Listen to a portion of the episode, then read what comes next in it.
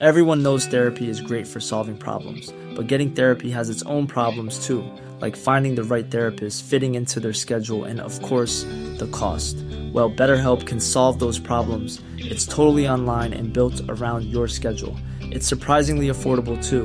Connect with a credentialed therapist by phone, video, or online chat, all from the comfort of your home.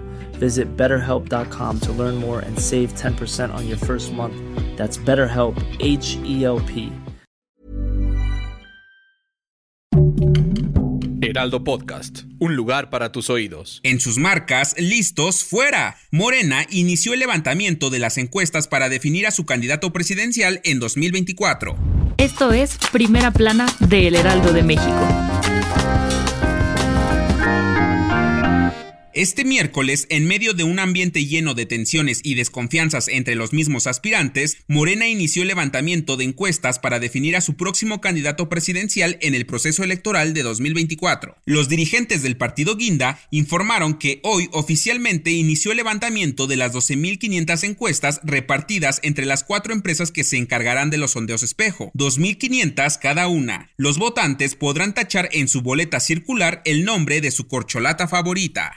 Través de redes sociales y aún estando en periodo de veda electoral, Marcelo Ebrard manifestó su preocupación por el gran desorden que se dio en este arranque. El ex canciller dijo que su equipo está tratando de resolver los problemas que se han presentado. En conferencia de prensa, Malu Micher y Marta Delgado, integrantes del equipo de Ebrard, informaron que lograron ampliar un día más el periodo para el levantamiento de la encuesta hasta el 4 de septiembre. Gerardo Fernández Noroña respondió a la publicación de Marcelo, por lo que cuestionó al aspirante presidencial y a Adán Augusto López por tener dos representantes acreditados en el proceso y no uno como el resto de las corcholatas. Si quieres estar bien informado sobre las elecciones del próximo año, no te pierdas la cobertura Ruta 2024 a través de todas las plataformas del Heraldo de México. Escríbenos en los comentarios qué te parece este episodio.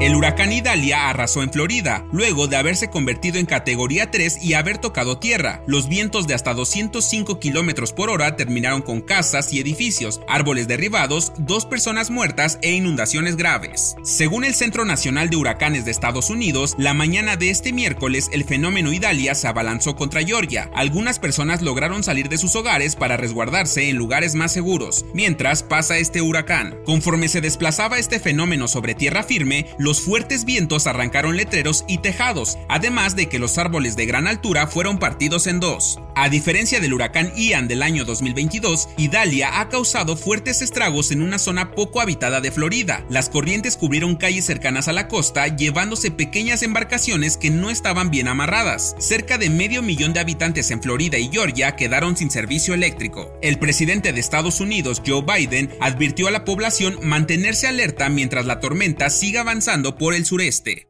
En otras noticias, la tarde de este miércoles y en medio de mucha incertidumbre, el dirigente nacional del PRI, Alejandro Moreno, cerró filas con Xochitl Gálvez como única candidata del Frente Amplio por México. 32 comités directivos estatales, 2.450 comités directivos municipales, 90.000 seccionales en el país y sectores de organizaciones nacionales decidieron respaldar a Xochitl Gálvez para ser la representante oficial del FAM. En noticias internacionales, este miércoles la defensa antiaérea de Ucrania Ucrania derribó más de 20 misiles y drones explosivos en el ataque contra Kiev, dejando dos personas muertas. El enfrentamiento se dio cuando Rusia afirmó que uno de sus aeropuertos cercanos a la frontera con Estonia estaba siendo atacado por drones, dañando varios de sus aviones. Y en los deportes, el boxeador Manny Pacquiao está de vuelta y pretende sumar una medalla más a su carrera profesional, por lo que desea participar en los Juegos Olímpicos París 2024, informó el presidente del Comité Olímpico de Filipinas, Victorico Vargas. El dato que cambiará tu día.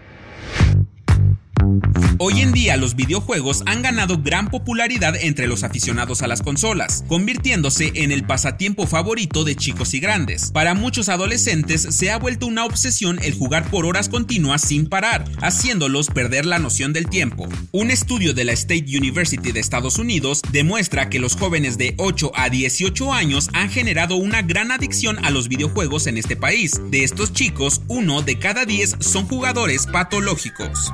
El estar sentado jugando por horas sin parar daña el funcionamiento de las personas, ocasionando conflictos sociales y familiares, déficit de atención y problemas de la salud. La recomendación. ¿Ya viste a Ahsoka, la nueva serie de Star Wars en Disney Plus? Si aún no lo has hecho o la estás dudando, escucha el nuevo episodio del podcast Guía del Hater con Oscar Uriel y Montse Simó y escucha sus recomendaciones para este fin de semana, incluyendo la nueva temporada de The Bear, la peli Gran Turismo y hasta la serie de Gloria Trevi en VIX. Yo soy Arturo Alarcón y nos escuchamos en la próxima.